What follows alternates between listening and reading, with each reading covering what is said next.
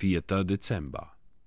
Das sagte er aber, um ihn auf die Probe zu stellen, denn er selbst wusste wohl, was er tun wollte. Johannes Kapitel 6, Vers 6. Lasst uns diese Worte einen Augenblick untersuchen. Er wusste.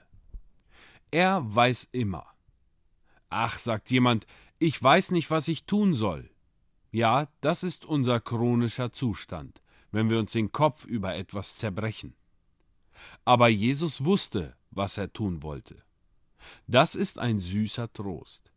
Er wusste, wie viele Leute da waren. Er wusste, wie viel Brot sie essen würden. Er wusste, wie viele Fische er gebrauchen würde und wie er die Menge speisen wollte. Er wusste alles, ehe es geschah.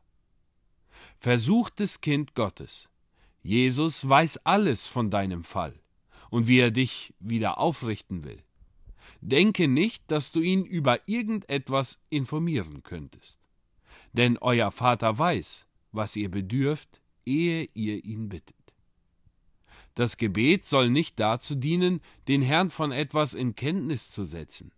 Er wird euch durch euer jetziges Leiden hindurchbringen, ohne dass er nötig hat, eure armselige Weisheit seinem unbeschränkten Wissen hinzuzufügen. Er weiß. Der Heiland wusste, dass etwas getan werden musste, aber er hatte keine Eile. Unser teurer Herr hat glorreiche Muße weil er immer pünktlich ist. Späte Leute haben Eile, aber er, der nie spät ist, eilt nie.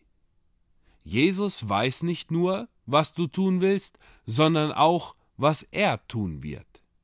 Er beabsichtigt, etwas Großes für dich zu tun und dir zu helfen.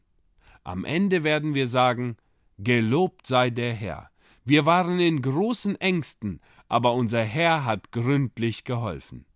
Er hat es nicht zufällig und mit Hilfe glücklicher Umstände getan. Er wusste vielmehr, was er tun wollte, und hat alles vom Anfang bis zum Ende so geplant, dass die Fürstentümer und Gewalten im Himmel auf ewig von der Gnade und Liebe, von der Weisheit, Macht und Vorsorge singen werden, die er seinem Volk so reichlich erwiesen hat.